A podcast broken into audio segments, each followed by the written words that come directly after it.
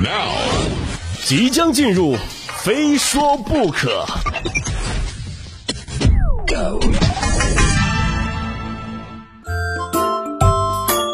来，这一节我们继续来再说一部动漫啊。如果有人问了，二零二三年国漫的开年神番是什么？那必须得是《中国奇谭》。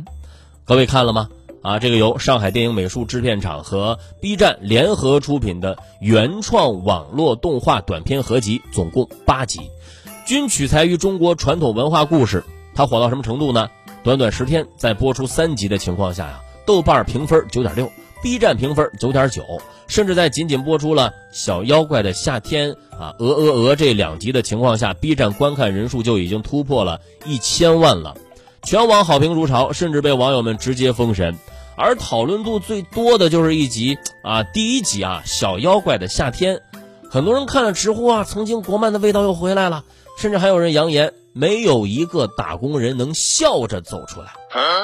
我第一次看到这种留言的时候啊，我就真的有点嗤之以鼻。我说，动画片儿对吧？这有那么夸张吗？啊，还没有一个打工人能笑着走出来。我试试。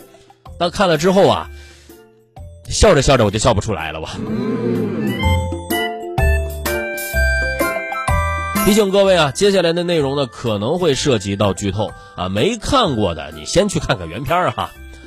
在这个以《西游记》为背景的故事里呢，主角不再是唐僧四人，而是一个住在啊浪浪山的底层的小猪妖啊。浪浪山底层的小猪妖，小猪妖在工作的时候啊，发现原先的这个箭呢，它飞不远也射不准，于是哎灵机一动，拔下乌鸦的羽毛安在箭上，成功增强了箭的性能。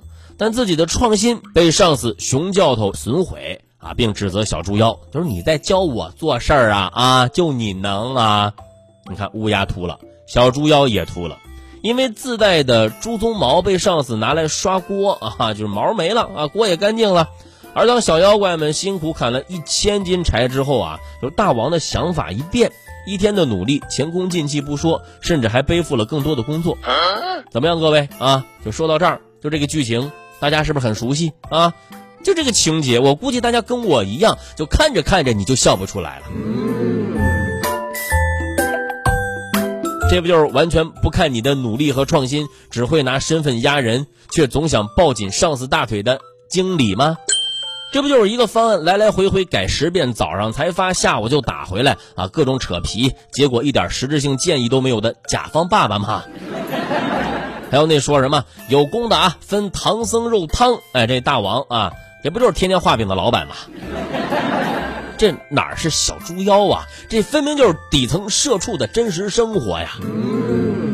而在随后的故事里啊，小猪妖在城镇中听到了唐僧师徒四人的故事，看望了自己的家人，并向母亲提出自己想离开浪浪山，去外边闯闯。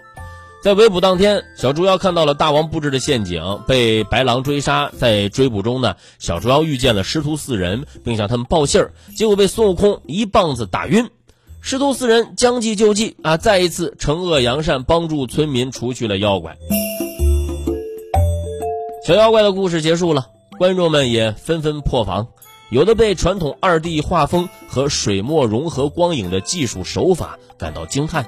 有人治好了自己的国漫配音尴尬症，有的被小猪妖和妈妈的互动啊感动到不能自已。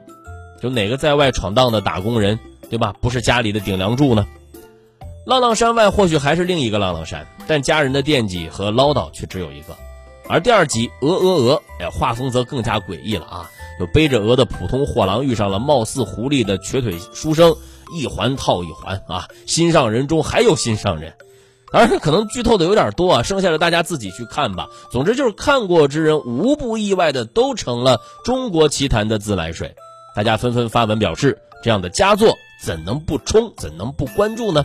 甚至周边的产品都已经被卖到抢到这个断货了，还有网友啊力求官方上线猪鬃刷，哎，就那刷子啊，你看看，这就是人类啊，上一秒还在为小猪妖流泪，下一秒就想求同款。你们这些人类是怎么回事啊？不过呢，在一众好评中啊，某些家长不乐意了。哎，对，某些家长啊，回回都是一些什么动漫作品上线之后啊，就会某出现某些家长，哎，他们又来了。近日，一则家长炮轰中国奇谭的词条出现在网上。啊，一位家长发文称啊，自己家孩子看第一集被乌鸦装鬼吓哭了啊，第二集开始不到一分钟就吓哭了啊。一个动画片应该是给孩子看的吗？啊，这样的动画片到底要教给孩子什么呢？有什么教育意义呀？首先啊，就是谁说动画片它就是给孩子看的，给儿童看的啊？海贼王我都看到现在了，我早就不是儿童了吧？再说啊，就喜欢看动漫的大人比比皆是，毫不夸张的说，动漫市场。其实最大的消费群体就是我们这些成年人了啊！就说什么动画片是给儿童看的，你照这么说，爱情片啊，那些单身汪是不是就不能看了？况且，并不是所有的小孩看到《中国奇谭》都会被吓哭。